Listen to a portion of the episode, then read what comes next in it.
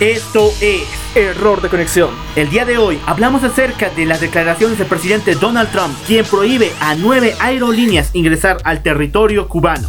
También hablaremos sobre la tendencia del stalkerware o espionaje casero que principalmente está afectando al sector de Rusia. Un polémico impuesto de 0.20 centavos en llamadas por WhatsApp y Facebook está afectando a la comunidad en el país del Líbano.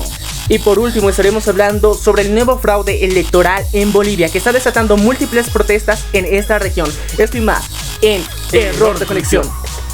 El ser humano en la actualidad está conectado a todos los medios existentes. Pero la desinformación es nuestro pan de cada día. Pero existen momentos en los cuales esa conexión es cortada, donde la verdad se hace clara. A estos momentos se los denomina error de conexión. Bienvenidos a la verdad sin filtro.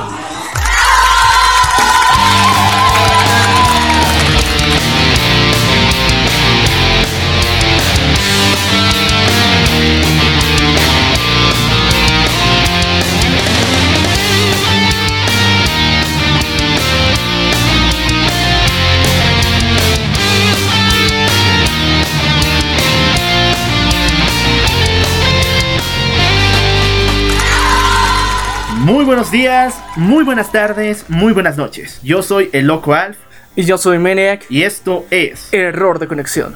Bueno, tenemos que empezar señalando la grave situación que está pasando en nuestro país, pero antes, recordemos en las redes sociales donde pueden, pueden escucharnos. Pueden escucharnos a través de Facebook, Instagram, Twitter y también estamos en las plataformas de Spotify, Apple Podcast, Radio Public, Google Podcast, iBox, TuneIn y Castbox. En cada una de ellas pueden seguirnos de forma directa y pueden presionar el botón de seguir para no perderse ninguno de nuestros episodios. Y también estamos en la plataforma de YouTube donde pueden suscribirse para estar igual pendientes de cada uno de los episodios que estamos subiendo semana tras semana. No se olviden que dejarnos sus comentarios en cada una de nuestras redes sociales para ver su opinión también respecto a los temas que estaremos tratando el día de hoy. Bueno, vamos a empezar este recorrido por la agenda noticiosa con un tema desde los países del norte.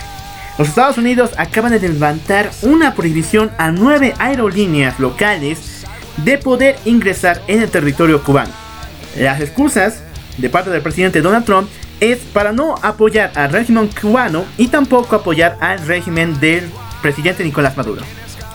La prohibición se ha aplicado directamente a todo el país con excepción de la capital, La Habana, donde precisamente sí van a poder acceder eh, estas diferentes aerolíneas.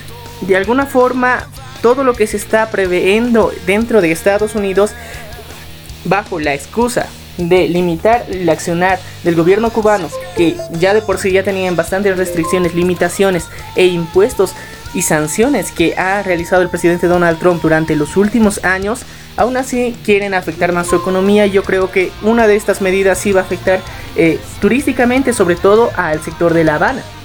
Claro, pero las excusas son demasiado arraigadas a un sentido xenófobo y completamente despre... Despectivo. despectivo del presidente Donald Trump, porque él asegura que estos vuelos comerciales que atraviesan de los Estados Unidos hasta la isla están llegando a rentar estos aviones para enviar ayuda hacia eh, Venezuela y apoyar los planes del presidente Nicolás Maduro y también al régimen que está levantando. No podemos negar que existe una conexión entre eh, Venezuela y Cuba principalmente, donde durante los últimos años hemos visto que el abastecimiento de lo que serían eh, hidrocarburos hacia la isla de Cuba ha sido constante y no se ha limitado a las múltiples crisis que ha sufrido precisamente Venezuela, sino aún en crisis han seguido eh, aportándose con diferentes de estos líquidos hacia la isla de Cuba y yo creo que ese lazo y esa estrecha amistad se está notando y está siendo muy evidente, pero al mismo tiempo la corrupción que está detrás también se está manifestando. Se con- A comienzos del año 2006 se hablaba acerca del Triángulo del Mal. Hablamos de Cuba, Bolivia y Venezuela, ya que eran nexos entre los tres, no solamente como una vía de narcotráfico, sino también como una vía de instauración de régimen. Eh, el gobierno socialista que se ha instaurado precisamente en estos tres países que bueno, en, Cuba ya ha mutado, obviamente, eh, en Venezuela se está viviendo una dictadura y en Bolivia estaremos hablando a profundidad de lo que está pasando más adelante. Estos tres países, desde el principio y hasta la actualidad, están mostrando un lazo unidos por la ideología socialista principalmente. Y esto de alguna forma ha determinado que tanto las economías se estén respaldando constantemente. Vemos que eh, en muchas de las situaciones más críticas de Venezuela, Bolivia ha estado aportando y de la misma forma Cuba, no solamente con ayuda humanitaria y económica, sino también con la ayuda tecnológica, bueno, la poca ayuda tecnológica que pueden brindar cada uno de estos países, para que de alguna forma consolidar la dictadura de Nicolás Maduro. Entonces, de alguna forma, sí podemos aceptar que Cuba está afectando y está ayudando a que la dictadura cubana, que la dictadura Venezolana. venezolana continúe. Pero también no podemos limitar uno de los ingresos principales que tiene la economía cubana, que es el turismo. Bueno, de turismo no te lo aseguro tanto porque recordemos que este país es como una de las pocas puertas, uno de los pocos países donde te muestran una pequeña cartelera de lugares turísticos. Si bien varias áreas del país cubano no pueden ser vistas por turistas, te dan una pequeña porción del mismo, pero bien, bien direccionada. Así que no diría tanto por ese rubro, más bien estamos hablando del costo de las aerolíneas, porque estamos hablando de aerolíneas estadounidenses a las que les está afectando su gobierno. También eh, muchas de las medidas que está tomando eh, Donald Trump están afectando a, su, a la economía estadounidense principalmente. Eh, yo creo que bajo excusas a veces eh, un poco locas nos trata de manipular y hacer conocer que realmente nuestros derechos no están siendo respetados de muchos países. La cooperación económica que se da entre tratados internacionales de comercio se limitan gracias a las medidas a veces de último momento que saca Donald Trump que muchas veces está cerrando las fronteras hacia su propio país de, de, productos que realmente pueden beneficiar a su industria. Entonces, vamos a ponernos de tanto el lado de que sí, es coherente la- el discurso que ha manejado, pero al mismo tiempo está viendo afectándose a sus propio a la propia gente estadounidense con estas medidas. Estamos viendo también una especie de... Paralelismo. No. Es una especie de descartación de varias personas que poseen negocios similares o alguna especie de nexo con otras culturas. Estamos viendo una guerra de sociedades, una guerra de, eh, de razas prácticamente en Estados Unidos. Y los principales afectados son eh, el pueblo americano. Pero también podemos decir una guerra de ideologías, que es lo que principalmente está funcionando en la actualidad. Tenemos que aceptar que si bien eh, sigue existiendo homofobia y racismo constante, pero eh, en comparación con lo que existía hace, por ejemplo, simplemente 20 años, ha disminuido bastante. El nivel de aceptación por parte de las nuevas generaciones y, eh, y el pasar de ese pensamiento tan eh, retrógrada que se podría eh, decir, eh, está limitando mucho del accionar de los políticos al mismo tiempo. Pero por otra porción, las ideologías que están detrás, que pueden ser tanto de derecha, de izquierda, conservadoras, republicanas, cada una de estas eh, jala al mismo tiempo y están en constante guerra. Y principalmente quiere consolidar este partido de extrema derecha que representa a Donald Trump. Quiere representarlo ante el mundo y quiere mostrar que este sí tiene el control y como siempre su eh, más directo némesis siempre ha sido el socialismo, que es la izquierda principalmente.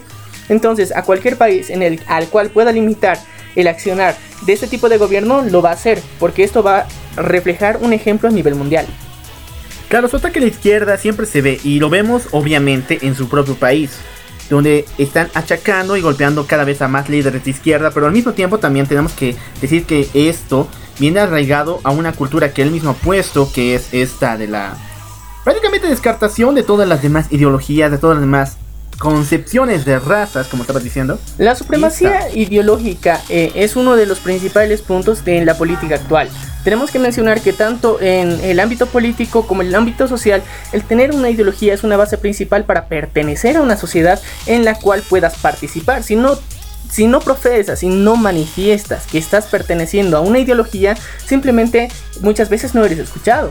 Y es una verdadera pena que personas que de alguna forma se crean disidentes de cualquier tipo de esta ideología, si nos basándose en una lógica diferente, sin tener referentes eh, específicos sobre lo que están pensando y la, la forma que ven el mundo, no son escuchados. Es una lástima realmente y lo estamos viendo en Estados Unidos como, eh, por ejemplo, la supremacía blanca ha vuelto a tomar poder y realmente hemos visto también que el apogeo de otros grupos radicales se está fortaleciendo gracias al presidente Donald Trump que eh, de alguna forma está mostrando al mundo que la supremacía de un tipo de ideología o pensamiento puede ser posible y es una pena. Pero también tenemos que mencionar que el socialismo tampoco es otra solución. Obviamente vamos a separar que cada uno de estos son puntos extremos que realmente no han aportado y no han demostrado hasta la fecha funcionar por completo. Bueno, pasamos a la siguiente nota de nuestra agenda, la cual nos va a llevar hacia Rusia principalmente, ya que esta semana se han descubierto algunos softwares incluidos en varios dispositivos móviles llamados Star Wars. Los Star Wars es un software aplicado para el espionaje y recolección de datos de cualquier dispositivo, el cual es enviado a un usuario, un usuario X. El detalle es de que el país que más consume y más personas han utilizado estos softwares son es Rusia. Bueno, el Stalker que de alguna forma se podría generar un software para dispositivos móviles ah, técnicamente es un espionaje casero, lo podríamos denominar así, ya que cómo se instituye es para parejas principalmente, en las cuales una de las dos personas siente desconfianza del comportamiento de la otra persona y con acceso hacia su teléfono móvil puede instalar una aplicación la cual le va a permitir tener acceso a toda la información que genera día a día esta persona que a, la que se le ha instalado esta aplicación de forma no voluntaria. Entonces esto de alguna forma representa una gran vulnerabilidad a la privacidad personal. Pero un fenómeno más interesante es ver cómo esto está atacando y principalmente está siendo utilizada en Rusia, donde actualmente se está profesando unos valores familiares muy fuertes con respecto al gobierno de Vladimir Putin, el cual instiga y motiva muchas veces a que la instauración de las familias, tanto jóvenes como eh, mayores, eh, sean una de las bases principales dentro de la sociedad y por eso también ha rechazado con, continuamente lo que sería eh, la, la, comunidad LGBT. Eh, esta tendencia tal vez de que la familia siempre esté unida de un núcleo sobre toda familia es lo que posiblemente está generando esta tendencia de stalkear a la pareja porque hemos tenido casos muy fuertes por ejemplo el de Amy Rose allá en Rusia quien señala de que estuvo a punto de divorciarse al descubrir que su esposo no solamente la estalqueaba a ella, sino a todo su círculo familiar de amigos y sabía cosas, averiguaba cosas que las personas la mantenían muy secreto, completamente en su privacidad. Y de alguna forma muchas personas en diferentes partes del mundo en este momento mismo pueden estar siendo víctimas de esto, lo que lleva a buscar medidas y alternativas en las cuales registrar tu propio teléfono móvil para ver si estás siendo víctima de este tipo de espionaje por parte de alguno de tus conocidos. Porque muchas personas de buena fe llegan a prestar sus celulares solamente, digamos, para eh, un momento de distracción, incluso eh, mostrar algún acontecimiento que lo tengas guardado ahí. Pero muchas personas que de alguna forma están teniendo unos episodios psicóticos que se podrían mencionar, porque de alguna forma eh, puede, puede ser el utilizar este tipo de aplicaciones un, síntoma de una paranoia. Una paranoia tal vez un poco más moderna, donde eh, muchas, muchas personas están siendo víctimas de la misma, muchas personas se les está violando la privacidad solamente para que una tercera persona se sienta, entre comillas, segura. Entonces, yo creo que más allá de mantenernos como sociedad, porque la principal causa de que haya esta desconfianza es el, el constante clima conflictivo en el que vivimos. Entonces, muchas personas creen que esta es una herramienta bastante útil, pero lastimosamente no, no podemos dar nuestra privacidad, el, el, individualismo, que tiene, que tiene cada ser humano solamente por el capricho de otra persona. Entonces hay que saber buscar los límites y hacer dar cuenta a muchas de esas personas que actualmente están utilizando estas aplicaciones en diferentes partes del mundo porque hay más de una que se ha registrado, hay que notar y hacerles pensar a profundidad que lo que están buscando y lo que quieren acceder a este tipo de información simplemente vulnera más su sensibilidad porque eh, existe un refrán, si buscas encuentras. Entonces muchas personas pueden incluso encontrar información que puede ser mal interpretada porque no la tienes de primera fuente. Entonces todo esto llega a ser perjudicial para la misma persona que utilice estas aplicaciones. Puede ser que busquen por un complejo de buscar seguridad, pero estas terminan afectándole aún más sobre ya la desconfianza que se tenía. Entonces, y esto no aporta confianza a la misma relación, ya sea de pareja o fraternal que se tenga con tu entorno. Entonces, busquemos limitar este tipo de actos. Bueno, tenemos que hablar también acerca de que el stalkeo como tal se está transformando en un trastorno que incluso está llevando a varias personas a degenerar su misma eh, personalidad. Hasta tal punto que se sienten más estresados en vez de sentirse liberados o seguros como ellos deberían sentirse o como piensan que deberían sentirse. Realmente el stalkeo como tal es un un desenfreno y una paranoia que se busca generar. Durante los últimos años se ha dado esto del estalqueo y este término principalmente en lo que serían grupos jóvenes y adolescentes en los cuales eh, se buscaba de como primicia ver qué está realizando o qué acciones está realizando la persona que técnicamente puede ser tu interés amoroso, a la cual se le seguía a través de todas las redes sociales, se buscaba eh, cada comentario e interacción que haya hecho con otras publicaciones de otros perfiles y ese era uno de los principales motores que había promovido la paranoia gracias a las redes sociales. Entonces esto se ha llevado ya a otro nivel gracias a la tecnología donde puedes acceder no solamente a los mensajes que das en aplicaciones, sino a grabar lo que todo el contenido que estás viendo en pantalla y enviar un informe directamente a la persona que te ha instalado esta aplicación. Hemos visto otros extremos, por ejemplo, de que se crea un lazo de unión mucho más fortificado si es que una de las dos partes entrega sus cuentas y todo el manejo de sus redes sociales a su pareja.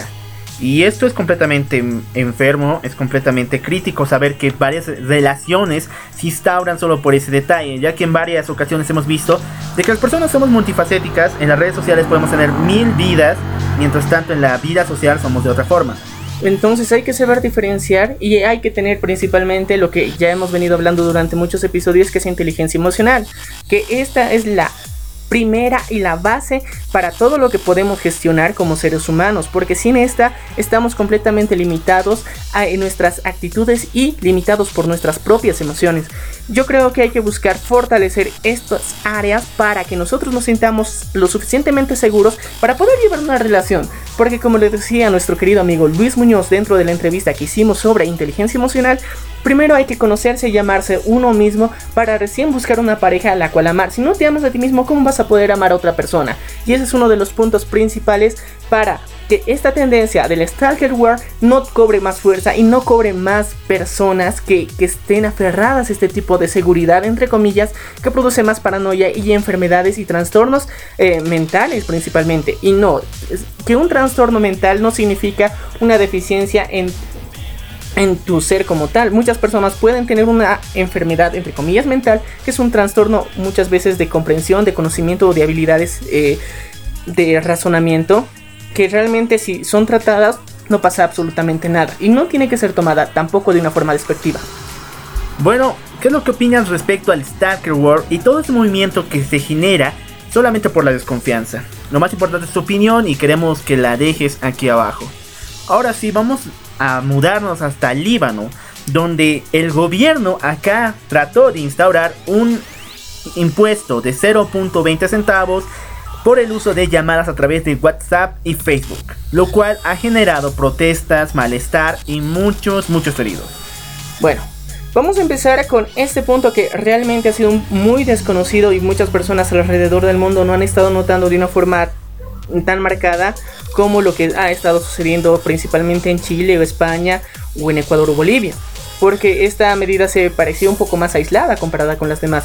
Entonces, hay que re relacionar que esas protestas surgieron simplemente por un pequeño malestar que fue los impuestos eh, a las aplicaciones de WhatsApp y Facebook para las llamadas principalmente porque se decía que estas estaban afectando a la economía y a las principales telefónicas. Ahora eh, las protestas iniciaron motivadas por este punto principal que detonó manifestaciones que no solamente están guiadas hacia lo que serían los impuestos, sino a un malestar general que tenía la sociedad dentro del Líbano, que gracias a, la, a los déficits y a la mala al mal manejo que se tiene políticamente, socialmente y el tipo de impuestos que se están imponiendo en este país, las protestas, pese a que se suspendió este impuesto, siguieron. En un análisis económico del país del Líbano podemos ver que esta es una medida para poder instaurar o por lo menos tener algo más de ventaja en la grave crisis económica que está sufriendo el país. Y es una medida propuesta por el gobierno, la cual actualmente ya fue eh, derrogada y el pueblo el libanés, espera que jamás se vuelva a tocar. Eh, porque de alguna forma este tipo de impuestos en aplicaciones eh, se está viniendo dando en diferentes partes del mundo, donde ven que muchas economías eh, pueden sacar más provecho, muchas economías nacionales pueden sacar más provecho si es que muchas de estas aplicaciones que se tienen de forma gratuita podrían tener algún impuesto o cargo adicional. En su momento habíamos hablado que en Bolivia se pensaba instaurar a las principales plataformas de streaming como ser Netflix, Amazon o HBO eh, un impuesto por el uso, incluso a aplicaciones de alojamiento y hospedaje que es Airbnb. Entonces, cada una de, de, este tipo de actitudes que se tienen en diferentes partes del mundo sobre impuestos hacia aplicaciones, software o tecnología en la actualidad no es nada novedoso, pero de alguna forma fue el detonante principal para las protestas que se realizaron en el Líbano. Ahora, como un ejemplo parecido podemos tomar lo que el, durante la anterior semana en el anterior episodio estuvimos hablando, que fue lo que sucedió en Chile, por el incremento dentro de lo que sería el pasaje del metro e iniciaron unas protestas que hasta el día de hoy continúan con manifestaciones realmente gigantescas en las cual en la cual más de un millón de chilenos se han concentrado dentro de la capital de Santiago de Chile para manifestarse de forma pacífica contra el toque de queda que había instaurado el, el presidente.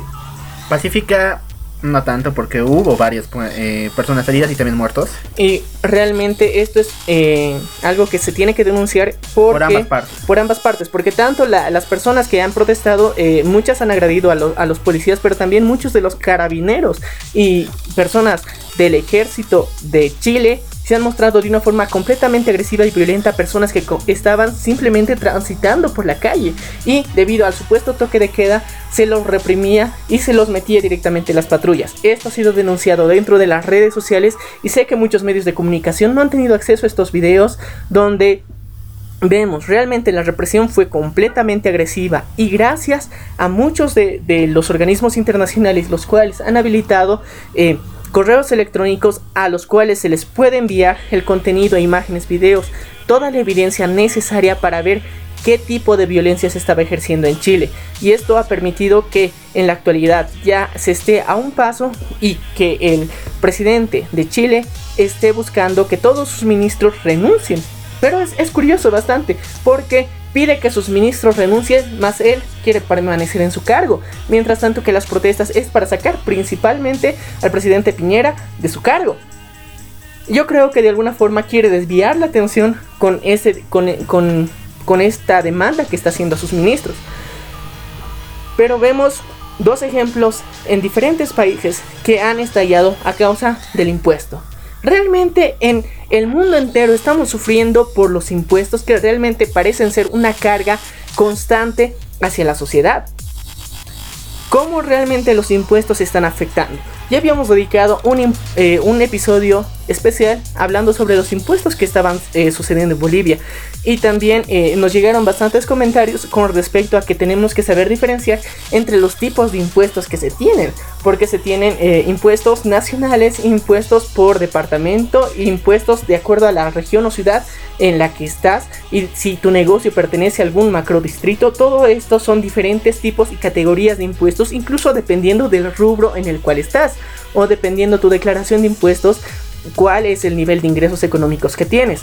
Imagínate el nivel de trabas que se tiene solamente en Bolivia. Ahora, a nivel internacional hay países que también podrían considerarse, al igual que Bolivia, unos infiernos completos en el área de impuestos.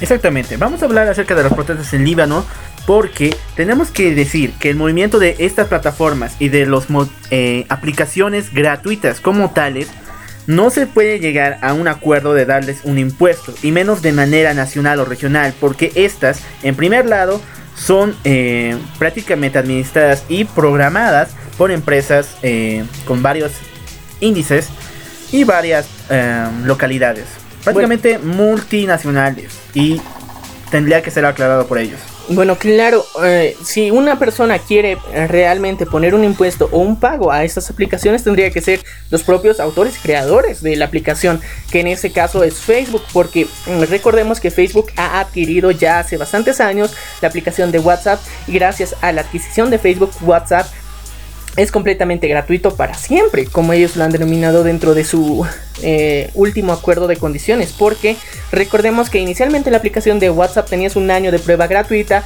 y posterior al año se tenía que hacer un pago anual eh, dependiendo de cuánto cuánto llegue a ser el consumo y el cambio en tu país variaba el precio, pero antes era ese el trato que se manejaba con WhatsApp. Una vez que fue adquirida y comprada por Facebook cambió las condiciones para que sean completamente gratuitas. Ahora es otro tema hablar de la seguridad de esta aplicación.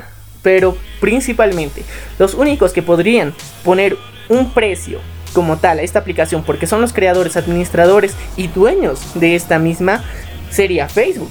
Y no un país que de alguna forma quiere buscar otra forma de sacar impuestos.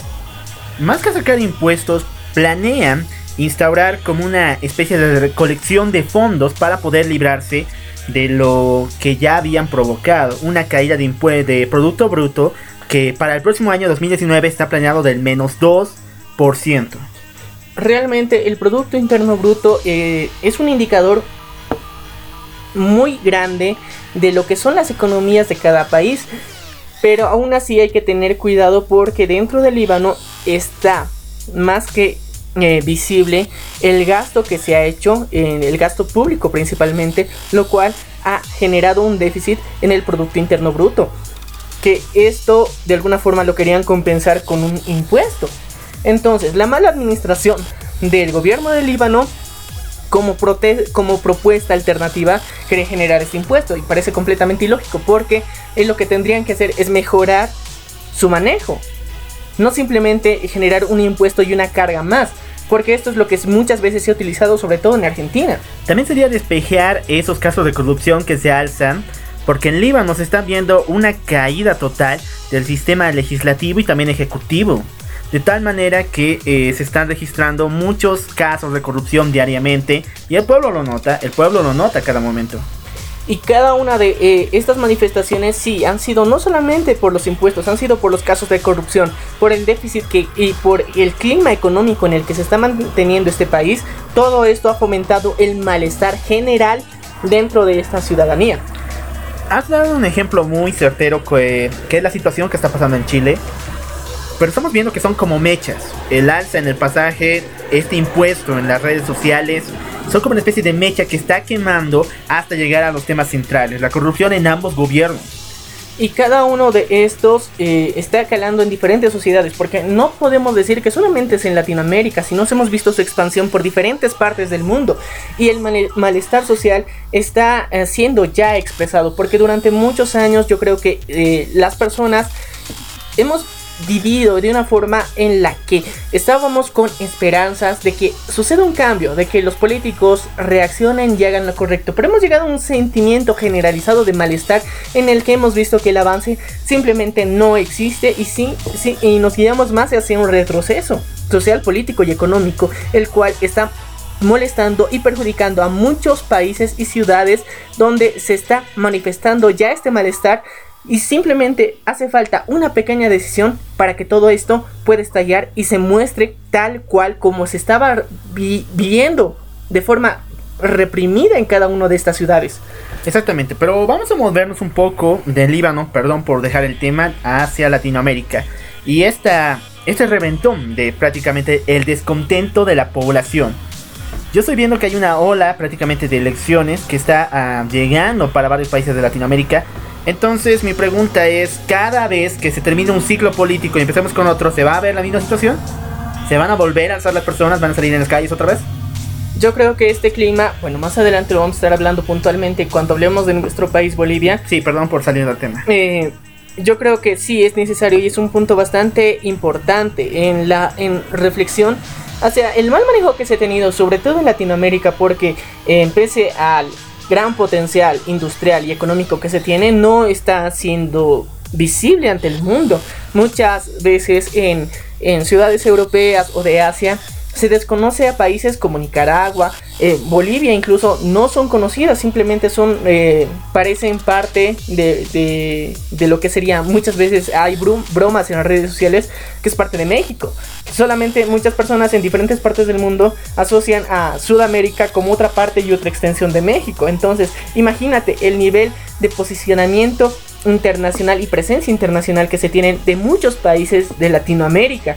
Y es una lástima y sobre todo esto es causa del mal manejo que se ha tenido. Y muchos países como México son reconocidos por ser los más altos en delincuencia que por un bien o por la cultura que manejan o por eh, los platillos que nos presentan más es reconocido por la delincuencia y por ser un país que entre comillas puede ser completamente peligroso. Entonces, todo esto es un conflicto que se tiene contra los líderes de todos los países en Latinoamérica. No solamente es un caso aislado, cada país tiene eh, unas cuentas pendientes con cada uno de ellos y muchas veces es tratado de forma pacífica a través de estrategias de comunicación que hacen los propios gobiernos o incluso por eh, agentes externos. Pero llega un punto en donde las personas tienen que manifestar el malestar que están sintiendo y han reprimido durante tanto tiempo. Y ahora sí nos vamos a trasladar hasta lo que sería Chile, porque hemos visto que las manifestaciones que se han dado en Chile, a pesar de ser muy agresivas, en tanto por parte de algunos protestantes y sobre todo por parte de los carabineros y militares, que se han mostrado de una forma completamente agresiva y violenta, en la que incluso han atropellado a personas, eh, simplemente porque estaban por ahí pasando y no han querido dar paso a la protesta porque recordemos que en muchas de las protestas pacíficas que se querían instaurar muchas personas se tendían al suelo para que los autos no pasen pero en el caso de Chile, eh, los autos simplemente y los camiones blindados pasaron encima de la gente. Todo esto tiene que ser ampliamente denunciado. Tenemos que ver y velar por las condiciones y los derechos humanos en cada uno de estos países. Y otra vez vamos a entrar a la reflexión que hicimos sobre las Fuerzas Armadas, que realmente es una lástima cómo no pueden empatizar con ningún segmento de la población pese a que ellos realmente salieron de ahí y actualmente tienen un cargo temporal en las fuerzas del orden, las cuales simplemente es un puesto temporal, como ya lo había dicho. Y hay que saber manejar y diferenciar esto. La falta de empatía por parte de eh, las Fuerzas Armadas y las Fuerzas del Orden policiales también eh, es un problema constante. No solamente en Latinoamérica, sino en el mundo entero, porque también en el Líbano ha habido represiones dentro de las cuales muchas personas igual han sido agredidas. En Europa hemos visto también que en las marchas en Cataluña, por ejemplo, por las protestas de Cataluña, también han sido vilmente mostradas de forma explícita cómo han sido completamente agresivas, donde se eh, han visto a grupos neonazis, los cuales han ido a agredir de forma explícita, muy agresiva, los cuales dentro de la justicia española han sido liberados al poco tiempo comparado con los líderes de las protestas de Cataluña, los cuales aún siguen en prisión. Ver ese tipo de favoritismo que existe de acuerdo al grupo al que pertenezcas es algo preocupante. Y bueno, vamos a trasladarnos ya hacia eh, nuestro continente como tal. Vamos a hablar de nuestro país porque lastimosamente hemos vivido una situación completamente perversa por parte del gobierno donde existe un nuevo fraude electoral. ¿Y por qué decimos un nuevo fraude electoral? Porque este es el segundo que ha venido sucediendo. Bueno, ya me habíamos dicho que las movidas del gobierno son completamente nefastas para el país porque eh, cuando ya se tenía instaurado un conteo de votos casi al 85%, se señalaba de que el país iría a segunda vuelta, ya que el movimiento socialismo poseía un 43.5% y el partido del Demócrata em, Comunidad Ciudadana, que es su líder, señor Carlos Mesa, tenía 39%, por el cual se estaba pensando más que todo por la boca de urna que iríamos a segunda vuelta. Pasaron unos cuantos días y en el conteo solamente del 85% al 95% se registró una alza en los votos del MAS, llegando incluso al 56%, lo cual le daba una amplia em, diferencia. diferencia con el Partido de Comunidad Ciudadana y se instauró desde ese momento que el partido del movimiento al socialismo del presidente Evo Morales era el ganador. Bueno, pasaron muchos más días y la población civil no pudo aguantar, salió a las calles, se movilizó de muchas formas. En, eh, en, cercanías y en oficinas de la TCE ya se tenía un conteo del 98% y el presidente Evo Morales decretó que su partido ya había ganado. Y en la actualidad, podemos decir sin lugar a dudas que, a como van las cosas, nuestro nuevo presidente es el señor Evo Morales. Ahora vamos a hacer un viaje eh, a lo que pasó directamente el día domingo, que fueron las elecciones. Em, durante ese día se monitorearon y se dieron a conocer denuncias públicas en las cuales se evidenciaba que estaba generándose una especie de fraude, donde en diversos recintos electorales se había mostrado que eh, los los que estaban encargados de velar por cada uno de los partidos políticos había un pequeño déficit donde se limitaba incluso a muchos establecimientos educativos el ingreso del delegado de comunidad ciudadana o partidos como el MNR o otros partidos o Movimiento Tercer Sistema entre otros los cuales se les limitaba por parte de los policías el ingreso a estos establecimientos. En otros eh, que ya eran un poquito más cercanos a la ciudad, llegaron al ingreso, pero eh, muchas veces se evidenció tanto a nivel nacional como a nivel internacional que algunas papeletas ya estaban marcadas a favor del gobierno, lo cual era muy preocupante y estas papeletas tenían que ser descartadas porque eh, de alguna forma estaban dando un favoritismo.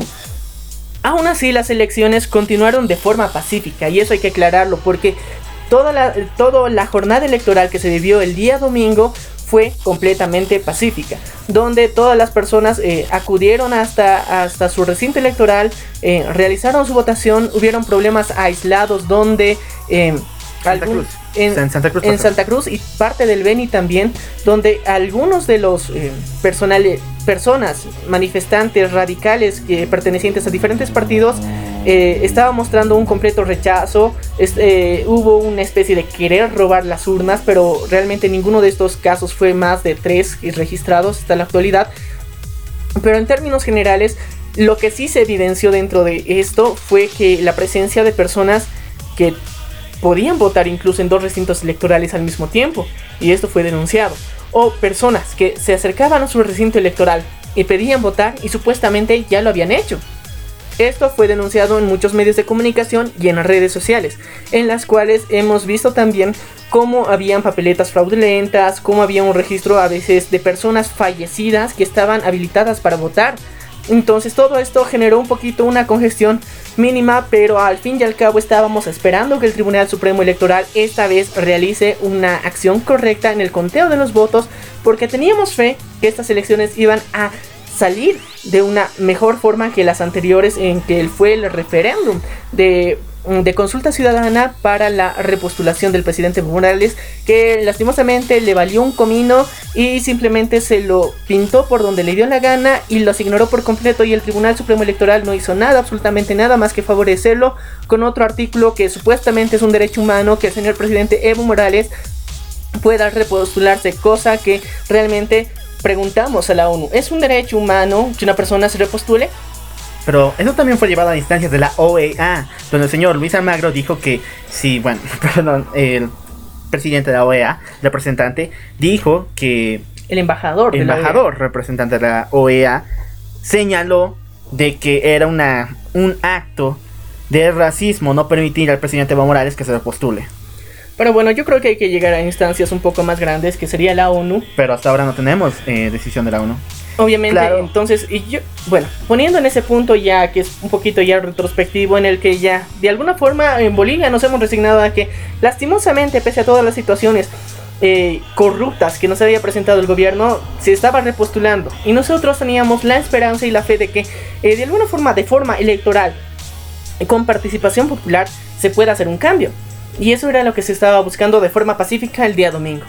Durante el día domingo, eh, por la noche, se vio principalmente durante la noche en las ciudades de Potosí, que eh, muchas de las maletas electorales, muchos de los recintos electorales eh, estaban llegando otro tipo de eh, transporte, donde se estaba viendo otro tipo de maletines que no estaban en el recinto, sino fuera del recinto estaban llegando nuevos maletines que parecía que querían alterar el orden como tal. Entonces, muchos vecinos, muchas personas que estaban por el lugar lo denunciaron, tuvieron y hay en redes sociales mucho material donde se evidencia claramente que se quería cometer un fraude, donde el transporte de las mismas actas hacia el recinto del Tribunal Supremo Electoral Departamental de cada una de estas ciudades, eh, muchos taxis estaban caminando o estaban detenidos en medio de la carretera donde se veía que las personas estaban abriendo estos maletines que tenían que estar herméticamente sellados y se estaba haciendo un cambio en el conteo que había. Muchas personas lo han denunciado, han sacado fotos, han filmado videos, todo esto. Y estaban buscando proteger el voto que había ejercido ese día la población boliviana en general.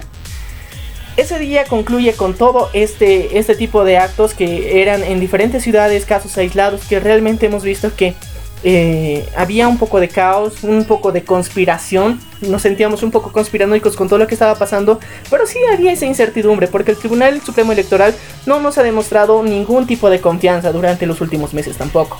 Pero también tenemos que pensar que para final del día esto no le ha salido nada bien a ninguno de los dos frentes porque si bien hay varios casos de varios casos de fraude y podemos avalarlos con el material que tenemos, se llegó al punto de que tenía que haber una segunda vuelta realmente había esta posibilidad, pese a que también eh, ha surgido dentro de redes sociales que el conteo general ha favorecido tanto al movimiento al socialismo que puede ser que dentro del conteo haya existido eh, dentro de las eh, de los informes que se daba que se daba dentro del Tribunal Supremo Electoral se ha podido hacer capturas de pantalla donde vemos que las personas, mientras uno de los delegados del Tribunal Supremo Electoral estaba dando un discurso en frente de pantalla, en el fondo se estaba haciendo el escrutinio de las actas en cada uno de los departamentos donde se veía que el comunidad ciudadana estaba ganando por una amplia diferencia al más, que horas después simplemente esto cambió.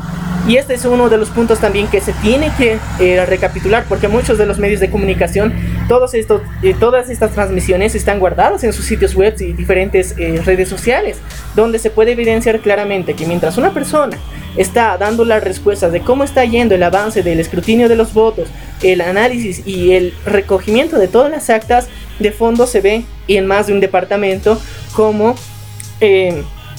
Comunidad Ciudadana iba ganando con una mayoría de votos, pero horas más tarde, dentro en la noche se vio esa diferencia que como mencionaba aquí en lo cual que era inferior a lo que sería el 10%. Claro, pero recordemos que en varias instancias de las grabaciones se estaba haciendo más que todo un monitoreo de las áreas urbanas grandes. Y eso todavía fue lo que causó el motivo para que haya una conmoción total en el país, ya que se aclaró de que por ese día, ese día no se iba a continuar con el conteo de votos del 85%, sino se iba a continuar al día siguiente. Y no, no se aclaró realmente porque simplemente se dejó de exportar los datos, porque el Tribunal Supremo Electoral dio la orden a las 8 de la noche del 20 de octubre, precisamente, para detener el conteo de votos eh, de forma pública. Pero sí, eh, en cada uno de los recintos estaba continuando haciendo el seguimiento a cada uno de los escrutinios de votos y bajo la excusa de que no habían llegado las actas eh, de los diferentes puntos de las áreas rurales aledañas, dijeron que iban a detenerlo. Claro, pero también recordemos que esto también fue a raíz de que en Potosí estaban ya eh, quemando, bueno, supuestamente instauró una especie de conflicto entre ambos fuentes políticos y se y procedió a la quema de casas de campaña del movimiento socialismo. Entonces, por lo cual, si bien es por excusa, se paró el conteo de votos. También dentro y sí, se lo dijo, se lo se informó que se iba a parar y desde ahí fue el momento. También dentro de lo que eh, los observadores de la OEA que llegaron hasta Bolivia eh, pidieron que esto no se podía detener por una excusa y por un caso aislado precisamente. Aunque, bueno, dentro de la ciudad de Potosí eh, no se pudo hacer el cierre de campaña del movimiento socialismo, que fue uno de los actos principales que conmocionó durante la anterior semana, ya que eh, el pueblo potosino rechazó contundentemente la presencia del MAS y del presidente Evo Morales en este departamento, donde sentían que él los había traicionado por completo y había dejado de lado esta ciudad por todo el, el, el transcurso de estos años donde no ha manifestado realmente un ejercicio de obras en ningún tipo de cambio dentro de la ciudad como tal y hay un malestar general dentro de esta Yo te población. diría que más bien es por la violencia que ha generado su gobierno. Recordemos la masacre de Panduro, la masacre de de Incahuasi, de de varios recintos mineros donde el gobierno se ha instaurado, ha ido a combatir solamente para poner eh, paro a las manifestaciones que ocurrían entre ambos frentes. Y todo este malestar general de alguna forma estaba motivando a que, curiosamente, dentro de la ciudad de Potosí ganó el movimiento al socialismo, cosa Eso- que ha sido eh, cuestionado por su propia ciudadanía. Yo te diría mi respuesta, pero es muy racista. Lo siento mucho a la gente de Santa Cruz que les duele mucho ese tema de Incahuasi, pero bueno, eso igual ganan con Sucre, pero desde que ellos tampoco prefieren a Carlos Mesa como presidente. Eso hay que aclararlo. Claro, eh, Ni- pero dentro... Ni Evo Morales, ni... Ni Carlos Mesa, Ni pero Carlos. El, el favoritismo no existía absolutamente para el movimiento al socialismo. Lo habían demostrado una semana anterior, pero aún así dentro de las en- eh, encuestas, bueno, resultados del Tribunal Supremo Electoral se muestra una amplia mayoría y una que, que el movimiento al socialismo ganó en Potosí. Y ahora vamos a encontrarnos en la excusa principal. ¿Por qué supuestamente eh, se detuvo también parte de los votos? Porque no llegaban eh, los eh, votos del área rural. Rurales aisladas.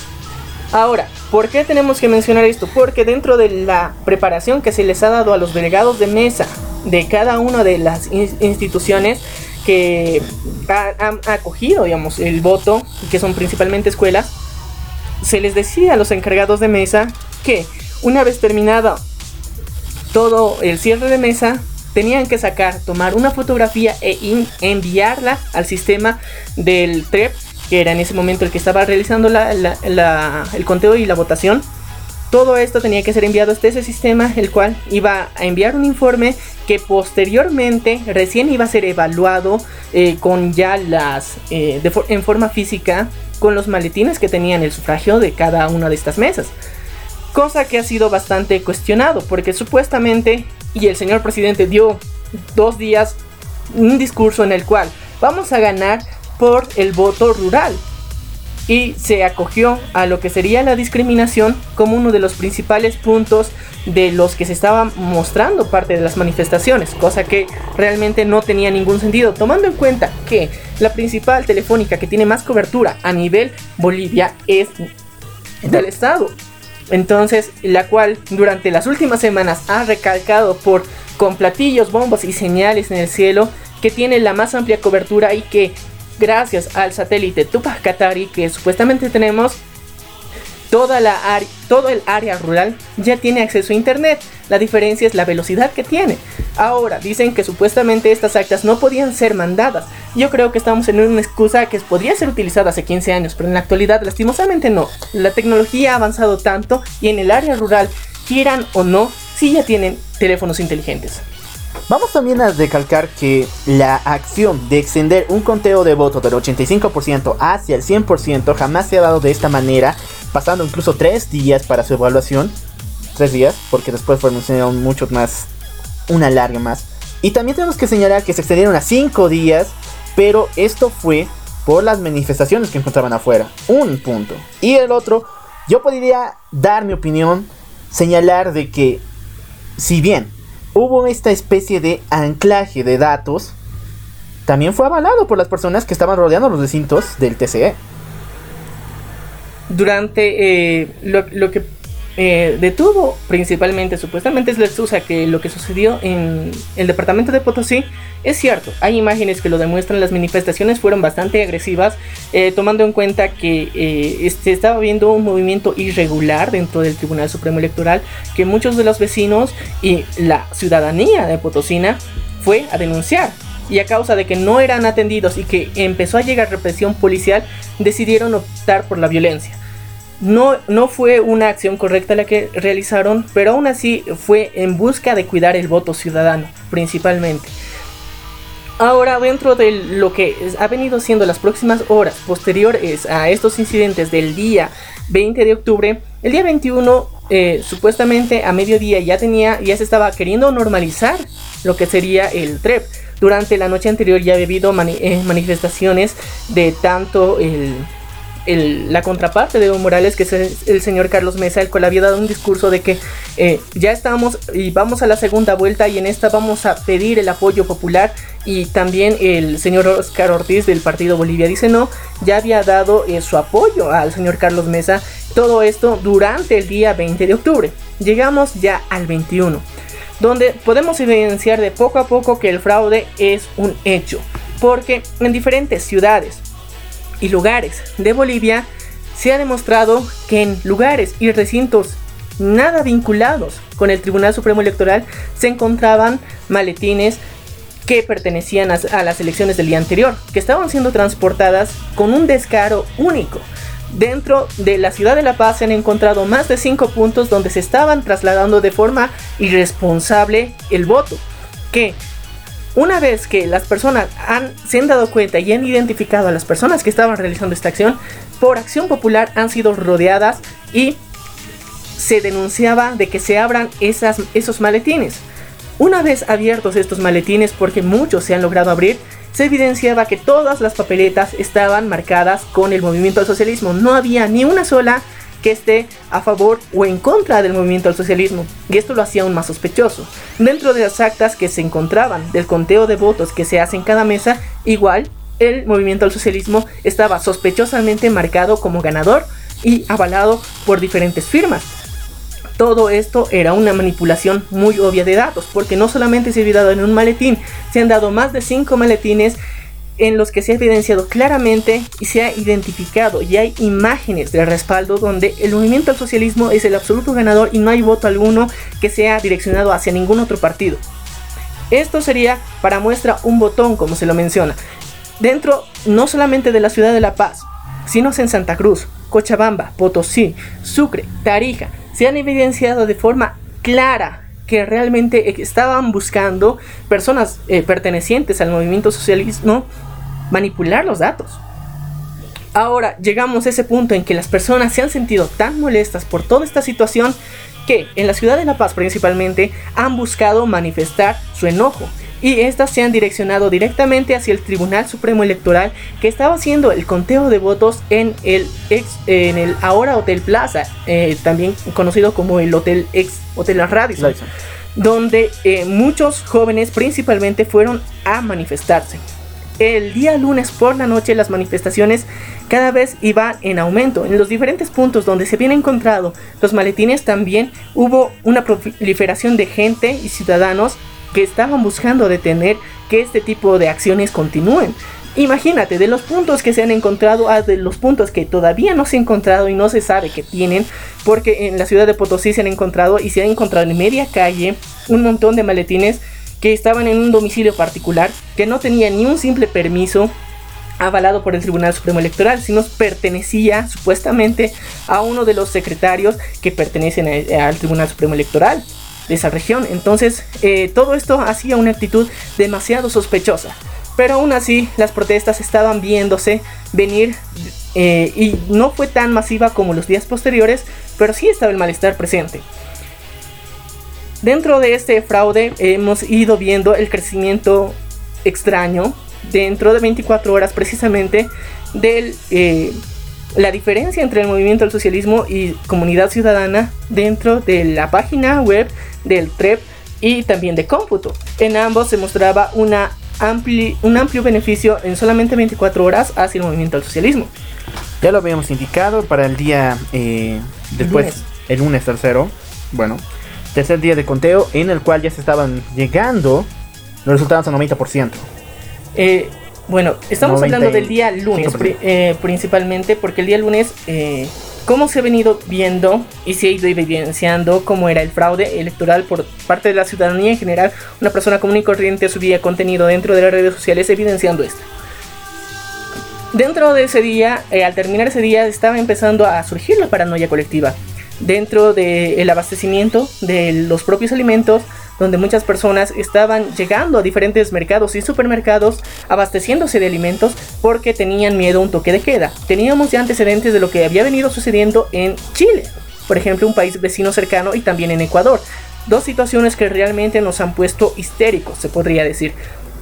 Dentro de los mismos había muchas filas en diferentes surtidores de gas y gasolina y al día siguiente por la mañana se manifestó el gobierno asegurando de que no iba a quitarse ninguno de estos tipos de beneficios tanto a el de los hidrocarburos en los diferentes lugares, tampoco el, el teleférico que es un medio de transporte público tampoco se iba a detener y la bueno la empresa del estado que se mapa también que se encarga de la distribución de muchos eh, alimentos. alimentos de primera necesidad, dio un comunicado de que se iba a continuar con un normal abastecimiento. Esto fue una estrategia para calmar las cosas y la situación y, ese, y esa paranoia que estaba generándose en la ciudadanía. Pero la paranoia también fue aprovechada por varios comerciantes y también distribuidoras de gas. Mm, y realmente no fue aprovechada por ellos, sino por las personas que se malinformaron hasta ese momento y que recurrieron a medidas extremas para no, solucionarlo. Incluso en varias ocasiones se vio el alza de los precios y en lo cual no era bien regularizado.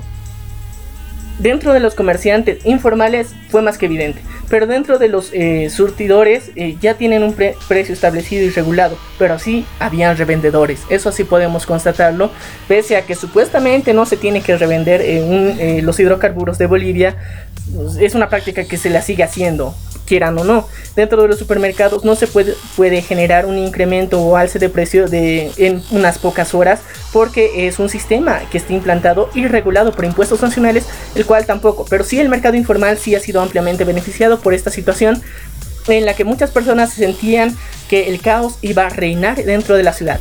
Pero simplemente esta situación se mitigó eh, procedió en la noche, el señor eh, rector de la Universidad Mayor de San Andrés, Waldo Albarracín, fue herido por una de las eh, granadas de... Balín. Sí, también dentro de, las represiones que hacían la, policía fue herido y supuestamente fue uno de los héroes principales de, y promotores de la de esta lucha que se está, se está gestando en la ciudad de La Paz yo creo que eso ya fue un poco más exagerado, considerarlo un héroe, pero eh, sí, la situación fue bastante violenta, crítica, y así llegamos un día martes. El día martes el conteo de los votos continuaba. Esta vez ya eh, hemos visto cómo se ha ido pronunciando principalmente la OEA eh, con primeras cartas de evaluación sobre lo, lo anteriormente sucedido el día lunes e instigando a la población en mantenerse en una actitud pacífica. De nuevo el señor eh, representante de la OEA, el señor embajador, dijo que las elecciones a nivel nacional pasaron completamente de acuerdo a la normativa, pero unas cuantas horas después varios integrantes y visores del el acto electoral señalaron que se vieron varias irregularidades. Un doble discurso en filas de la OEA. Yo creo que voy a diferir contigo porque el informe oficial que se representó, porque recordemos que durante el día eh, domingo y el día lunes hubieron informes preliminares que dentro de los cuales fueron simplemente declaraciones al azar donde muchos observadores habían visto cómo de forma pacífica, sobre todo una evaluación al día electoral que fue el domingo, dijeron que sucedió de forma tranquila, pacífica y un, en, una, en un discurso ya eh, escrito y elaborado y una carta que se hizo pública a nivel internacional, ahí se da de forma eficiente, pública y mediante los medios de comunicación que eh, la OEA había visto cómo toda la ciudadanía pacíficamente había ido a las urnas. Al mismo tiempo se resalta que ha habido irregularidades, sobre todo en el parón del conteo eh, del Tribunal Supremo Electoral y al mismo tiempo problemas aislados en diferentes ciudades, lo cual ha obligado a muchos de estos observadores a retirarse de esos lugares y eso se lo aclara en esta carta. Posterior a esto también se hace un informe y se busca que el la ciudadanía esté tranquila y de forma pacífica esperando los resultados del Tribunal Supremo Electoral. Este fue el mensaje que presentó eh, principalmente la OEA. Ahora, eh, uno, el embajador que está presente aquí, eh, dentro de la misma conferencia de prensa, dijo que él no estaba de acuerdo con las palabras que había dicho Luis Almagro en su momento, que realmente él, y esto lo dijo de forma clara, que no es lo que él realmente, lo que él dijo en ese momento fue como su persona, pero no representando a la OEA. Entonces yo creo que también hay que saber diferenciar este punto, que fue una de las preguntas que hizo uno de los medios de comunicación presentes, porque es algo que teníamos cargados nosotros, como de alguna forma uno de los representantes de uno de los organismos internacionales más importantes iba a dar un respaldo hacia el presidente Evo Morales con un, con un discurso tan estúpido. Pero eh, eh, este embajador que actualmente se encuentra en Bolivia manifestó que realmente el discurso que él ha dado en su momento no representaba los intereses de la OEA y que lo que se estaba viniendo aquí es a velar por los derechos y por la transparencia de todo el proceso que se tenía que realizar. Y eso se aclaró el día martes por la mañana. Posterior a esto también se hicieron múltiples declaraciones por parte de eh, lo que podría ser denominada comunidad ciudadana, el señor Carlos Mesa realizó un discurso exhortando y motivando a la población a que se manifiesten de forma pacífica. Eh, eh, por lo cual también fue eh, vilmente manipulado y trans transgiversado. tergiversado por el gobierno actual, el cual ya amenazó múltiples veces con diferentes hechos que estaban mostrando que de alguna forma lo iban a ser responsable si es que había algún enfrentamiento, una muerte o alguna baja, algún deceso en alguno de los departamentos donde, porque eh, estas movilizaciones no solamente ocurrieron en la ciudad de La Paz, sino ocurrieron a nivel nacional y todas direccionadas a los tribunales supremos electorales. Bueno, tenemos que hablar acerca de esta posición que igual están agarrando varias personas. Eh, el conglomerado de personas que se están manifestando no están agarrando una postura política como tal, si no están representando al descontento general de la población que ha visto todos esos sucesos. El punto es de que, y no podemos tapar el sol con un dedo, ¿quién se está beneficiando de esto? ¿Quién se está ganando la cara por los que están ahorita en las calles? No es la población, no es el descontento, no es ni siquiera una forma de manifestación. El punto con todas estas movilizaciones que están pasando en la semana se está ganando el, el Partido de Comunidades Ciudadanas. Bueno, yo creo diferir en este punto porque principalmente dentro de las primeras movilizaciones, eso sí, lo puedo evidenciar, dentro del día lunes y martes, eh, y creo que el miércoles también parcialmente, eh, se ha mostrado que dentro de las movilizaciones habían banderas del Partido de Comunidad Ciudadana presentes dentro de las manifestaciones.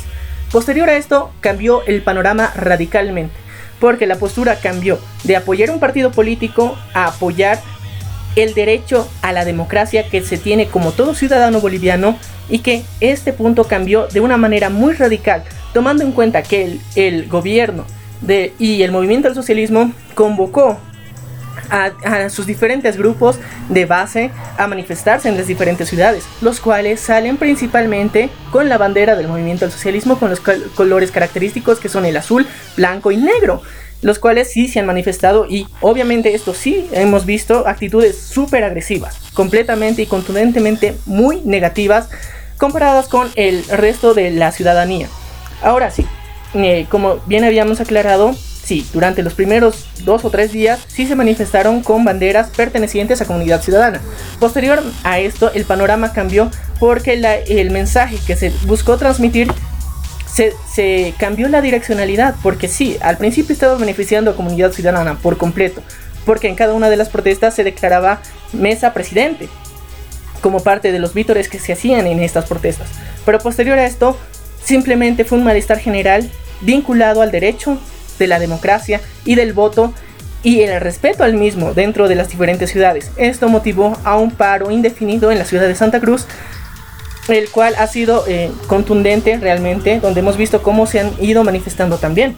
Yo difiero mucho lo que has dicho porque en varias zonas de Santa Cruz se está decretando que hay territorios completamente consagrados a comunidad ciudadana, donde estas personas están prácticamente eh, instaurando actos de violencia contra cualquier persona que tenga una postura diferente a la suya. Y principalmente a varias personas que se están manifestando porque igual hay manifestaciones de parte a favor del movimiento socialismo. Bueno, como habíamos aclarado, e, estos dos puntos hay, que ver también los extremos, que sí, en, efecto, eh, muchas personas pertenecientes al Partido Comunidad Ciudadana han agarrado su bandera como un estandarte, pero también hay que reconocer en, las principales ciudades de Bolivia, en los cabildos y reuniones que se ha tenido durante los últimos días, no se ha destacado para nada la bandera del Partido de Comunidad Ciudadana. La bandera boliviana está ondeando como estandarte de los, de los propios manifestantes. Entonces, si bien hay un tinte político, sí, hay un tinte político, pero principalmente los ciudadanos, eh, parte de las personas que realmente no estaban apoyando al señor Carlos Mesa, igual se están manifestando, porque es una violación a los derechos que se tiene. Como un fraude electoral tan gigantesco, tan monumental, no puedes estar molesto y no sentirte afectado, que se burlen de la decisión que has llegado a tomar. ¿Cómo puede ser un partido que de alguna forma está mostrando el dominio y, la manipulación completa de los diferentes ministerios, mostrar tal descaro en evidenciar de forma pública todo lo que ha sucedido, cómo se ha mostrado el fraude, cómo se ha visto una manipulación en todos estos actos electorales, y aún así días antes de que sea los votos oficiales, porque el día de ayer, viernes, recién se mostraron el conteo oficial, el 100% que se dio en un acto público, en una conferencia de prensa en la que se prohibían las preguntas, en la que se manifestó que sí, había ganado el movimiento del socialismo por 5 puntos de diferencia. Entonces, yo creo que el malestar general de la población es más orientado al motivo de que no se ha respetado su voto, del fraude que es evidente, que no es por una postura política en específico. Está direccionado directamente por el malestar social. ¿Lo están aprovechando? Sí, está siendo vilmente aprovechado. Pero también tenemos que reconocer que esto está mal. Veas por donde lo veas, está mal. No se puede hacer un fraude dos veces. Entonces, yo creo que es momento también de reflexionar para las personas porque este tipo de actitudes que se están tomando en los países es una consecuencia de lo que han venido haciendo muchos, mucho tiempo.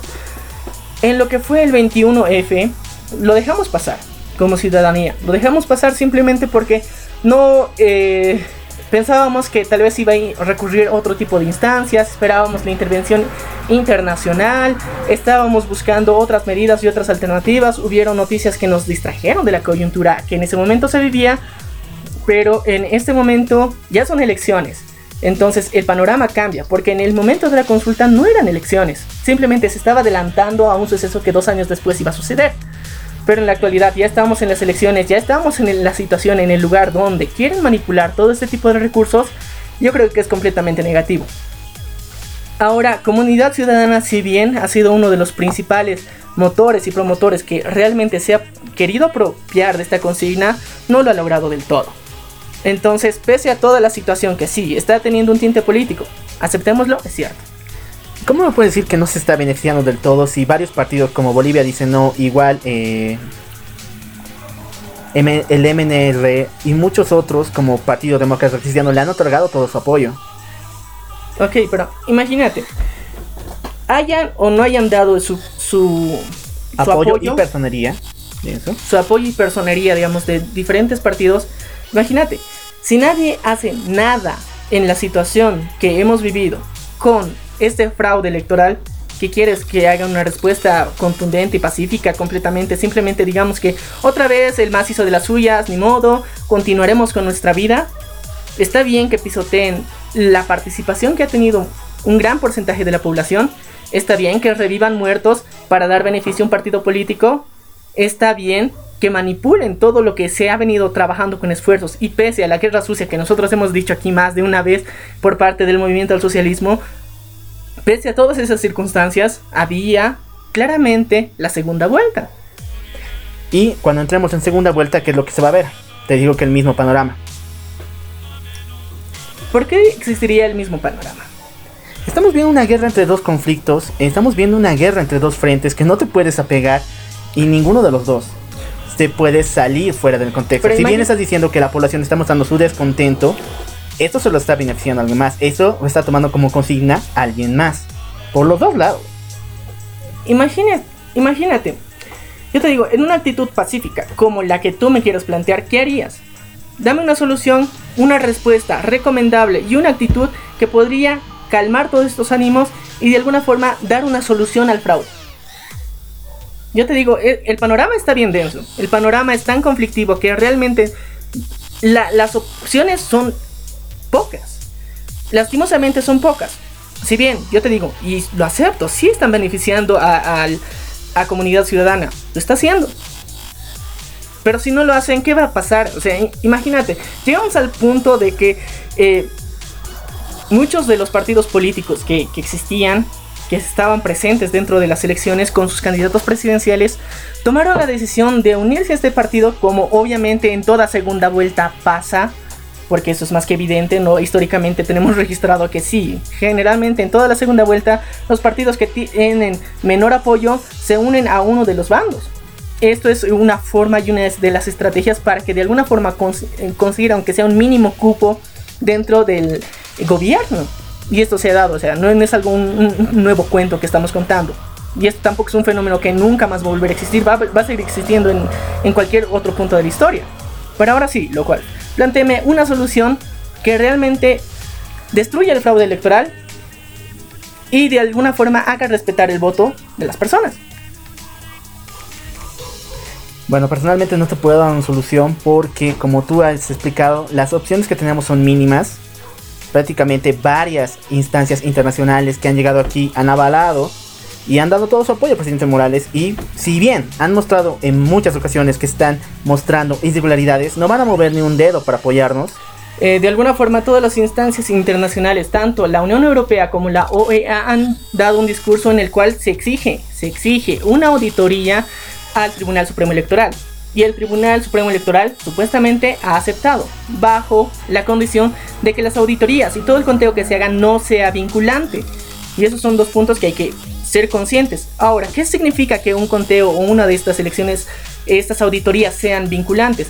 Que la respuesta y los hallazgos que se hagan por parte de las organizaciones internacionales tengan efecto dentro de la sociedad y dentro del contexto y sean aplicadas, contestadas y puestas en práctica principalmente. Entonces, eh, vemos obviamente el temor del Tribunal Supremo Electoral ante una situación así, porque tanto la Unión Europea y la OEA han dado discursos parecidos, en los cuales se recomienda dar una auditoría al Tribunal Supremo Electoral, donde se va a hacer un análisis del conteo de votos, de la seguridad, del transporte, del sistema mismo electoral, de todo esto para comprobar si ha existido o no ha existido fraude.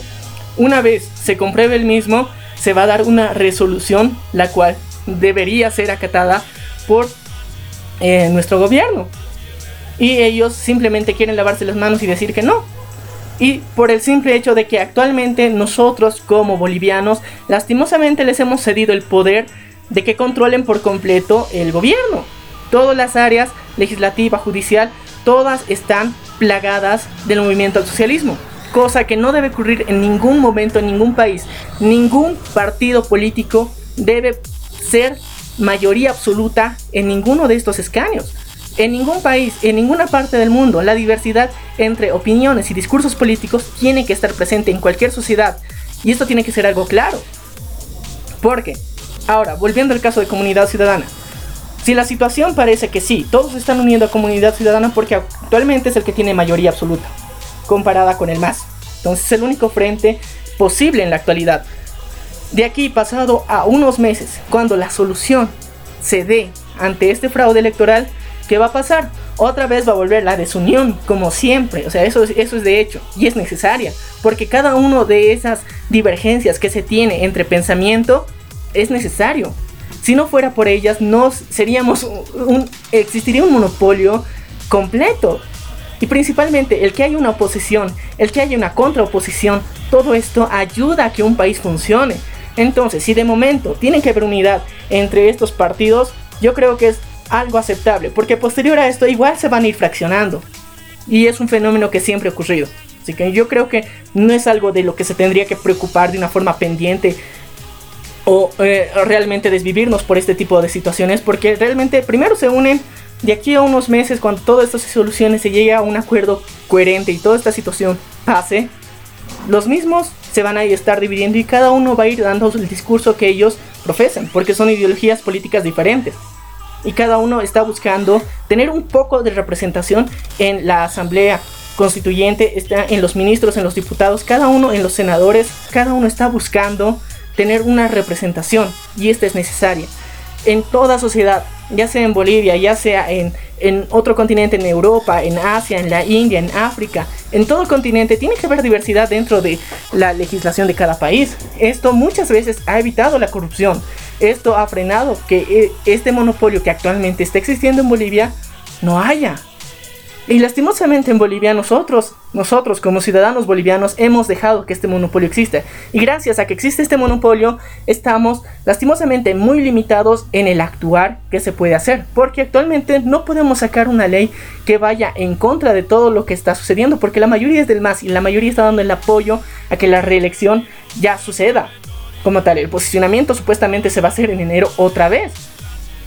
Pero la población simplemente se está manifestando en contra. Yo creo que hay que hacer una reflexión. Y es muy válido el punto que has dado, lo cual, de que sí, comunidad ciudadana se está beneficiando de forma absoluta con todo esto. Pero a largo plazo no va a funcionar así.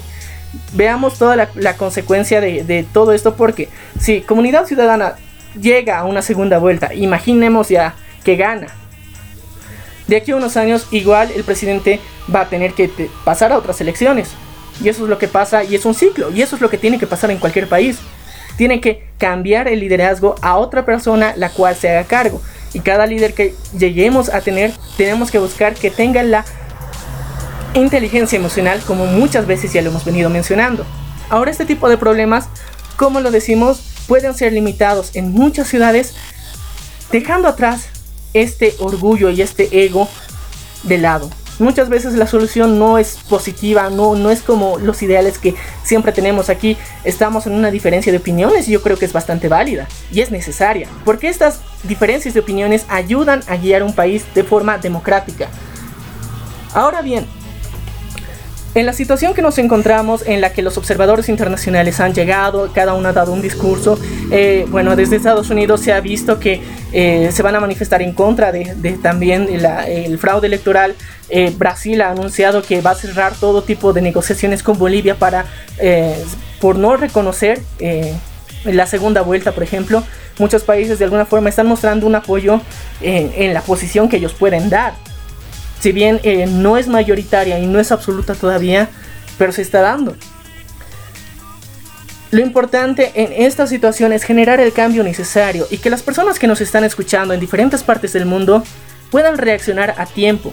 Porque este fenómeno puede repetirse y es lo peor, porque lastimosamente lo que estamos viviendo aquí ya sucedió en Venezuela. Existieron muchos fraudes electorales. Hasta ahorita vemos el último fraude que hizo la reelección de Nicolás Maduro y por simplemente hacer presos políticos a sus contrincantes. Ahora sigue siendo presidente, hemos venido a principios de este año anunciando lo que venía haciendo su contraparte, pero aún así no se ha logrado nada.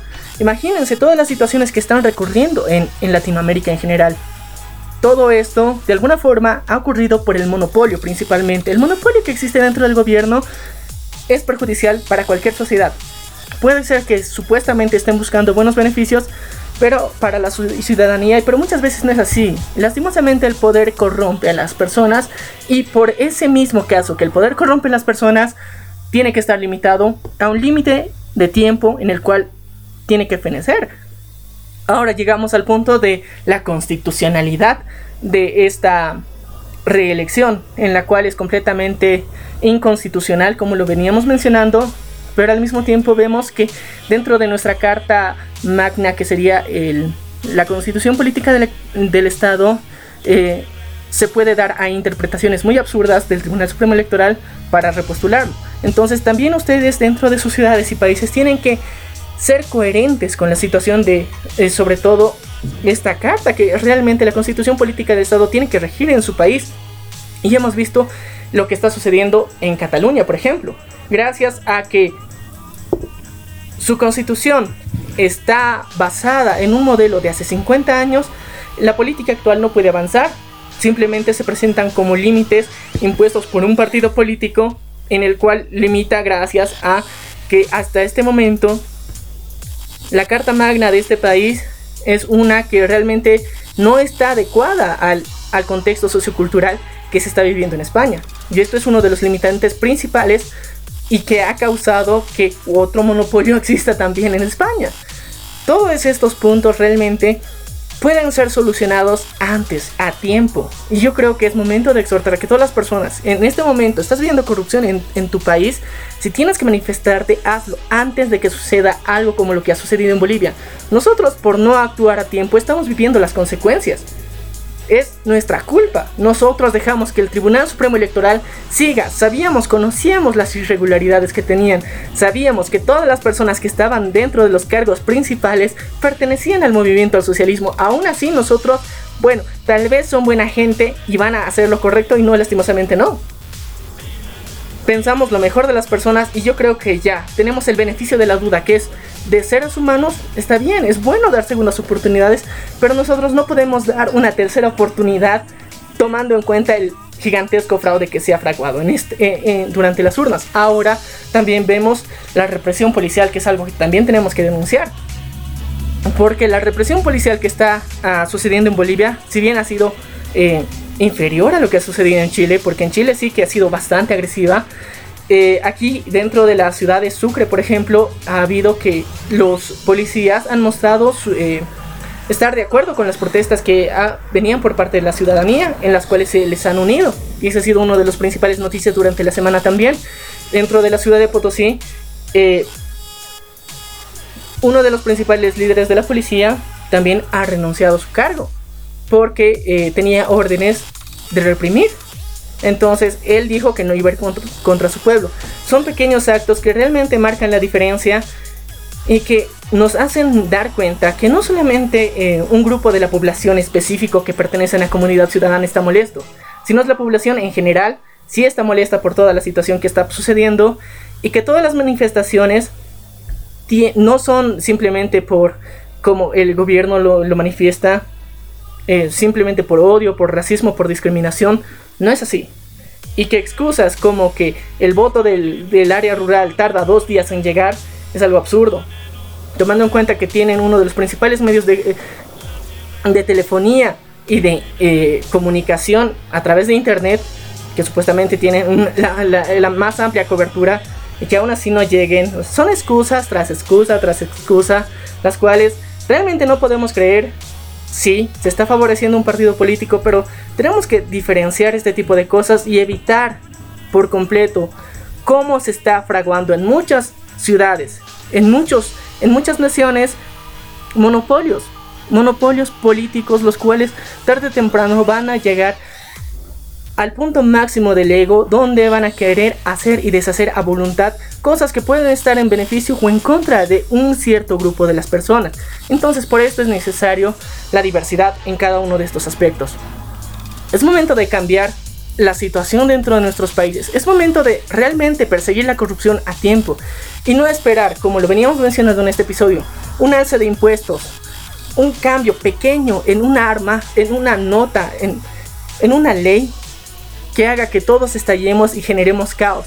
Si las protestas son a tiempo, si no dejamos que exista un monopolio en los gobiernos, esto no va a ser necesario. Porque vamos a tener líderes y representantes que sí van a estar en el cargo necesario para hacer algo. Porque en esta situación en Bolivia, lastimosamente, con este monopolio que tenemos, no puede haber una ley que contradiga directamente al presidente, porque todos los que están en el poder son pertenecientes al movimiento del socialismo. Todos están direccionados hacia este punto y el pueblo en general está protestando contra los mismos.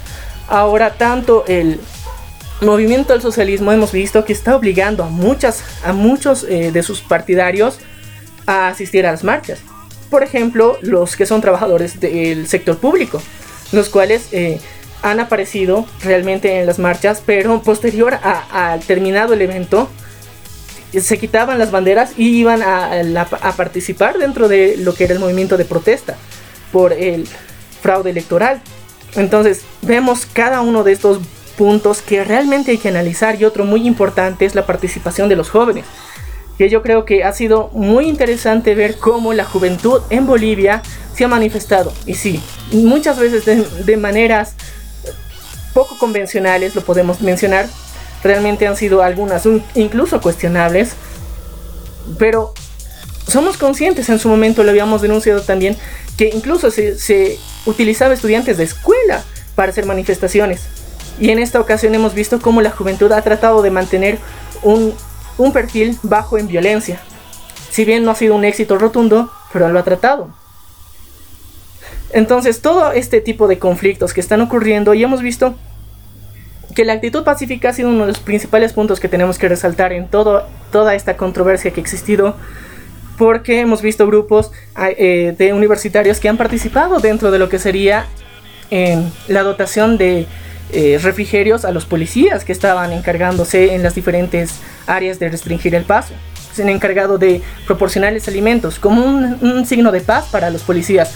Al mismo tiempo ha habido brigadas especializadas de diferentes carreras universitarias eh, abocadas a la medicina que estaban en puntos estratégicos plantando para por si había algún enfrentamiento, eh, curar a las personas que estaban heridas. La organización por parte de los jóvenes es algo muy rescatable. Realmente han mostrado toda una participación, un, fervor patriótico, incluso se podría decir, porque eh, tanto en redes sociales, ya, sí, vamos a hablar de este fenómeno, donde muchos se sacaban las famosas selfies y las subían eh, como también parte de la protesta, pero quieran o no las personas, esto ayuda a la visibilización del problema que está sucediendo. Gracias a este tipo de manifestaciones, gracias a subir este contenido a redes sociales, a nivel internacional se ha hecho conocer este problema que está sucediendo en Bolivia. Gracias a este tipo de selfies que muchas veces parece postureo como se lo denomina, ha habido la intervención de diferentes eh, comunidades, inclusive la intervención de la CNN, por ejemplo, durante la anterior semana en reportajes constantes direccionados hacia lo que está sucediendo en Bolivia. Esto ha permitido que también las personas contribuyan con información para estos medios de comunicación internacionales, con lo que ha sucedido, con evidencias. Todo esto está ayudando a una comunicación más certera y que el mundo realmente se entere. Imagínate, si esto sucedía hace 15 años, realmente no íbamos a poder hacer una denuncia pública de todo lo que estaba sucediendo. Mucha de la información hubiera sido completamente limitada. Todo esto tenemos que agradecer a la tecnología. Gracias a esta hemos podido realizar una organización, hacer conocer todo lo que está sucediendo, limitar el acceso y, y limitar el poder que se podría tener este monopolio del movimiento al socialismo y hemos limitado todo esto. Y gracias a los jóvenes que realmente se han manifestado, se han preocupado por la ciudadanía y han buscado limitarse entre ellos mismos para no agredir, porque sabemos que eh, las protestas siempre se busca la agresión física. Y sí, ha habido. Y muchas veces ha habido, eh, principalmente lo que se ha dado en partes de otros departamentos, por ejemplo en Potosí, fue las agresiones por parte del movimiento al socialismo que llegaron con palos y piedras agredir a los que estaban bloqueando y acatando su paro. Entonces, eh, las personas mayores eran las que estaban incitando muchas veces a la violencia. En las ciudades sí ha habido jóvenes que han incitado a la violencia porque ese enojo se quería demostrar y tenía que salir por alguna forma, pero también el, constante mensaje que se han enviado entre jóvenes para que no utilizar la violencia también ha rendido sus frutos. Tenemos que reconocer ambos lados de la moneda y que Sí, es completamente injusto todo lo que ha venido sucediendo en las ciudades de Bolivia y que realmente estamos a la espera y encontrar una solución porque las manifestaciones solamente es una pequeña muestra de todo es ese esa carga emocional, ese resentimiento, ese rencor que puede tener el pueblo boliviano por tantos años en los cuales realmente hemos visto un monopolio por completo y es momento de hacer un cambio. La solución puede ser que esté a través, y estamos recurriendo mucho a instancias internacionales porque ellos sí pueden de alguna forma ejercer presión mediática agresiva completamente, limitando los poderes del actual gobierno para que se respeten las mismas. Y eso es lo que la mayoría de las personas está esperando y tiene esperanzas en que organismos internacionales como la OEA, la Unión Europea, limite el accionar del actual gobierno, como en Brasil eh, de alguna forma están cerrando las fronteras para el comercio de hidrocarburos, como en Estados Unidos realmente están limitando las exportaciones a dicho país, también otros países poco a poco vayan mostrando este rechazo a estas elecciones fraudulentas y todo se solucione de forma pacífica. Realmente eh, las confrontaciones comparadas con otros sucesos anteriores han sido mínimas para el volumen de personas que han asistido a las mismas. Ahora, agradecemos también a todas las personas que comparten constantemente este contenido para que más personas del mundo lo conozcan. Es necesario hacer este cambio y también encontrar nuevos líderes en cada país. Les agradecemos por haber escuchado este episodio completo y bueno, cada uno de ustedes puede dejarnos sus comentarios y conclusiones en nuestras diferentes redes sociales. Bueno, como lo mencionó aquí en Maniac, esto fue todo por el día de hoy. Recuerden que nos encontramos en las diferentes plataformas. Estamos en Spotify, Radio Public, Google Podcast, iTunes, iBox y también eh, pueden encontrarnos a través de la plataforma de YouTube y suscribirse a nuestro contenido que estaremos sacando semanalmente. Y bueno, no te olvides lo más importante, dejarnos tu comentario y opinión respecto a todos los temas que hemos tratado el día de hoy. Yo soy el Loco Alf. Y yo soy Maniac. Y esto fue Error de Conexión. Nos vemos a la próxima.